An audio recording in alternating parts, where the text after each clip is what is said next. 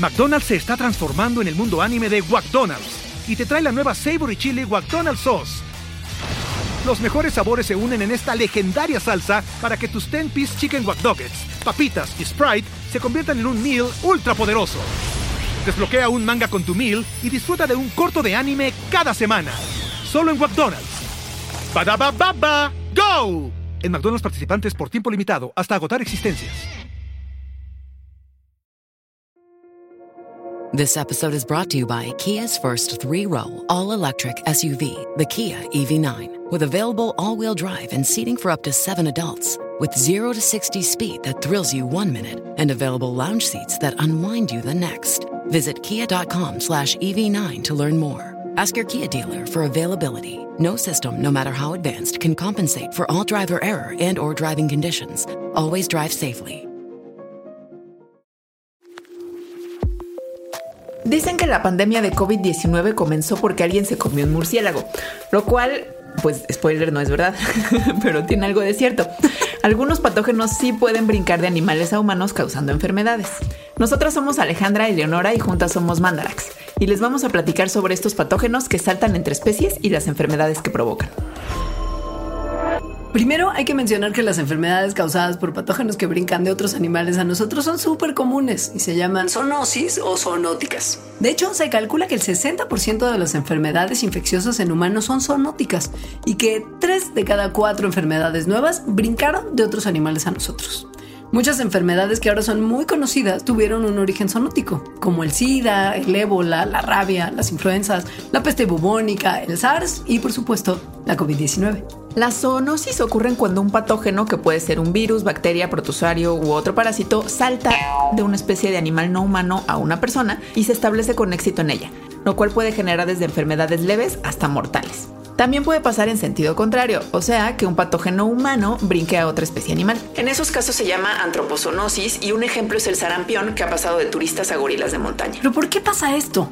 Bueno, los patógenos por lo general están acostumbrados a ciertos hospederos, o sea, infectan de manera preferencial solo algunas especies. Son más o menos como un depredador que tiene a sus presas favoritas que puede cazar mejor suelen infectar a ciertas especies y ya. A estas especies en las que los patógenos viven regularmente se les llama hospederos naturales o reservorios. En ellos, estos patógenos suelen causar enfermedades muy leves o de plano ser asintomáticos, o sea, no les causan mucho daño. Estos patógenos se reproducen ahí, son transportados de un lado a otro y muchas veces pasan desapercibidos. Pero algunas veces se pueden dar ciertas circunstancias que hacen posible el salto de un patógeno de su reservorio a otra especie. Una de estas circunstancias es la perturbación ecológica. La otra tiene que ver con evolución y genética. Primero vamos a hablar de la ecológica. Sabemos que muchísimas actividades humanas causan destrucción de ecosistemas. Por ejemplo, la tala, urbanización, ganadería, agricultura extensiva, caza, minería y bueno, un largo etcétera.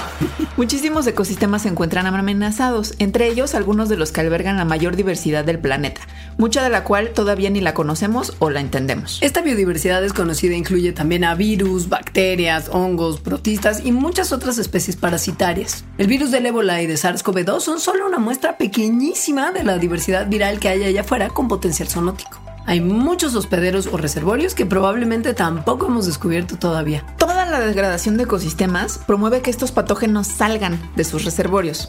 O sea, imagínense una deforestación en la cual los animales nativos mueren por montones y sus patógenos nativos se encuentran con solo dos opciones. O se extinguen o saltan a una nueva especie. Y no es que los humanos seamos su especie favorita a infectar, más bien es que somos súper abundantes y estamos en todos lados. Entonces, desde el punto de vista de un virus o de una bacteria, somos un terreno súper fértil para prosperar. Digo, tampoco es que los patógenos salten a nosotros porque lo planearon o porque se pusieron las pilas y lo lograron. No es suficiente con que estemos en contacto con estos patógenos para que puedan enfermarnos. Estos tienen que tener la capacidad de poder infectar humanos. Y mientras más veces brinque un patógeno de su reservorio a nosotros, o sea, mientras más veces ocurra la oportunidad ecológica, aumentan las probabilidades de que el virus logre adaptarse para infectarnos. Esto depende del proceso evolutivo, que en virus suele ser muy rápido.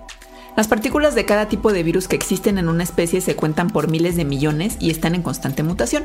Por lo tanto, es muy probable que en cierto momento, y si el virus ha brincado varias veces del reservorio a nosotros, una de estas muchísimas mutaciones que surgen azarosa y constantemente resulte en que el virus pueda infectar a células humanas.